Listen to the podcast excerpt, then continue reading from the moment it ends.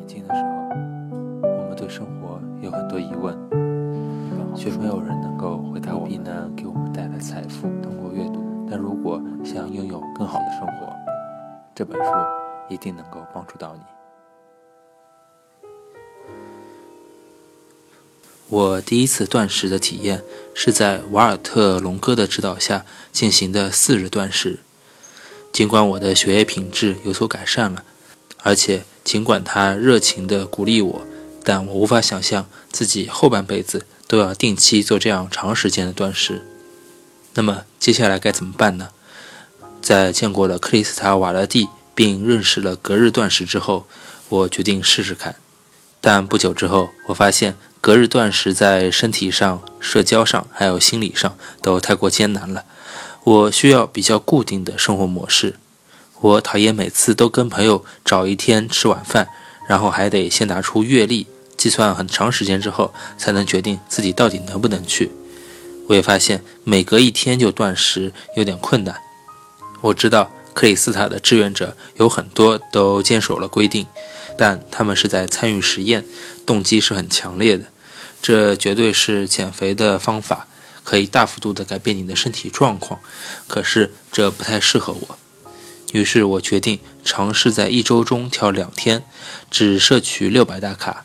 我觉得这是合理的折中方案，而且重点是这很容易做到。我试过一口气吃完全部的食物，但我发现如果不吃早餐，很快就会觉得肚子饿，然后容易暴躁。可是距离午餐的时间还有好久。所以我将食物分成了两份，一份是适合的早餐，然后跳过午餐；还有一份是清爽的晚餐。然后一周两天这样的方式让我觉得很容易办到。我实验了几种不同的形式的断食法，发现对我来讲，这种一周五天正常饮食，然后只挑两天来控制热量摄取的轻断食是最有效而且最容易的，既能够得到断食的益处。也是一种能让我持之以恒的饮食方式。轻断食的做法参考了几种不同的间歇式断食方法，不是只依据某一个研究机构的研究成果，而是集各家之大成。我决定在身体力行之前，好好的检查身体，以便了解这种饮食方法对我的影响。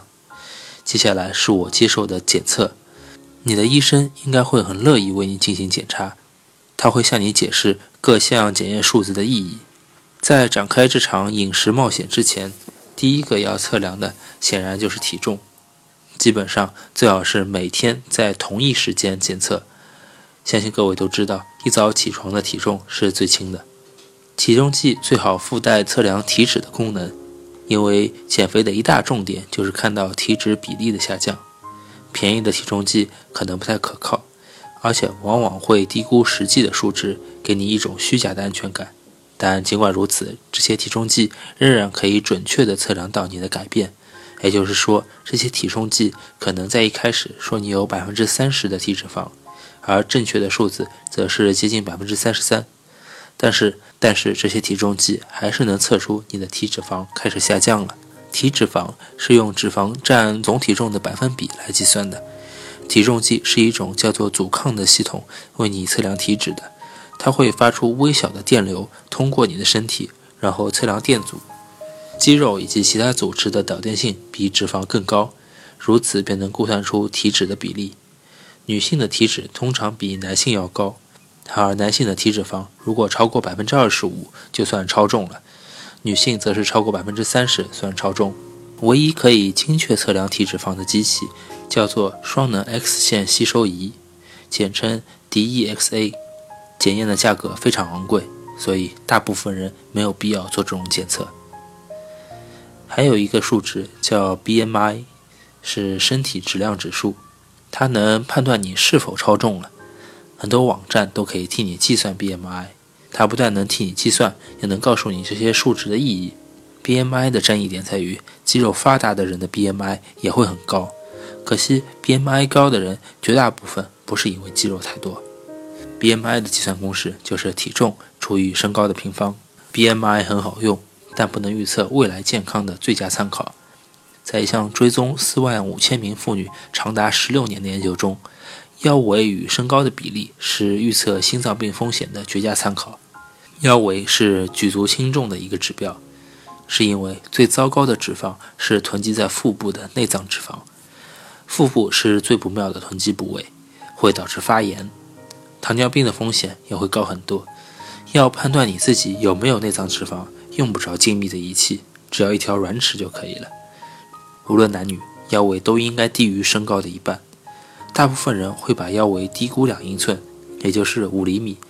因为他们参考的数据是长裤的腰身，但请将软尺放在肚脐上测量腰围，要诚实一点。乐观主义的一个定义就是憋着气站在体重计上的人，但你骗不了任何人。然后就是要做血液检查，做例行健康检查的时候，应该能做的是标准的血液检查。我选择测量空腹血糖，是因为即使你没有糖尿病的风险，这也是健康与否的重要参考数字，也能够预测未来的健康。研究显示，即使血糖提高的程度只有中等，心脏病、中风还有长期消化问题的风险也会一并提高。理想的状态下是应该检测胰岛素敏感性，但那项测试也很昂贵而且很复杂，所以我也没测，也不建议大家去测量。医生还帮我检测了两种胆固醇，一种是 LDL，还有一种是 DHL。概括的说，LDL 是低密度脂蛋白，而 HDL 是高密度脂蛋白。低密度脂蛋白将胆固醇送到动脉壁，而高密度脂蛋白 HDL 则带走胆固醇。最好的数值是 LDL 低一点，而 DHL 高一点。一个评估方法是计算 HDL 及 LDL 的总和中占多少百分比，只要高于百分之二十即可。然后要测量甘油三酯，这是血液中的一种脂肪，是身体储存热量的一种方式。如果甘油三酯浓度高的话，心脏病的风险也会提高。最后一项是 IGF-1，这项检测很昂贵，不是每一位医生都能做。这是细胞更新速度的评估，因此用在评估癌症风险上。这也是生理老化的一个指标。我想知道轻断食对我的 IGF-1 值的影响。在四日断食后，我的 IGF-1 值锐减，但一个月的正常饮食之后又恢复了原状。这些就是我在轻断食前做的体检数据。我的身高是一百八十公分，体重八十五公斤，身体质量指数是二十四点六。正常范围应该是十九到二十五，体脂是百分之二十八，腰围是三十六英寸，而颈围是十七英寸。我没有肥胖症，但我的 BMI 及体脂比率都指出我已经超重了。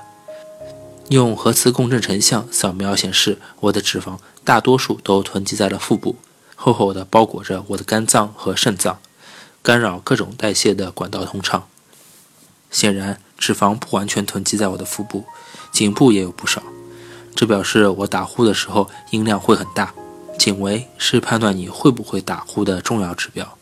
男性颈围超过十六点五英寸，也就是四十二厘米；女性超过十六英寸，也就是四十点六厘米，都属于危险的范围。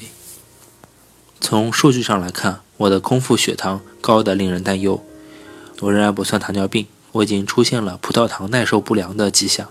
或称为糖尿病前期，我的 LDL 实在太高了，但我的甘油三酯很低，HDL 有点高，多少有点保护作用。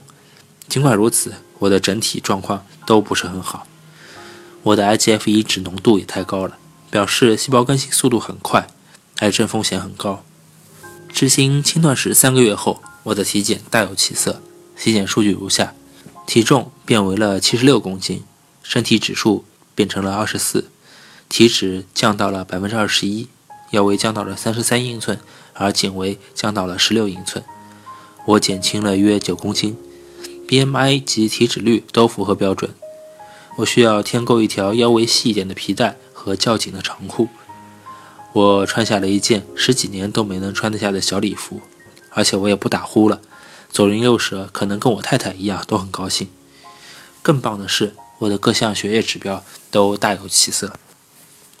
我的太太克雷尔也是一位医生，她很惊讶于我的成果。她常常会验血，结果跟我一样有一点超重。他说他给病患的所有建议都没有这样的效果。对我来说，我特别开心看到空腹血糖的变化以及锐减的 IGF-1 值浓度，这跟我的四日断食后的效果是一样的。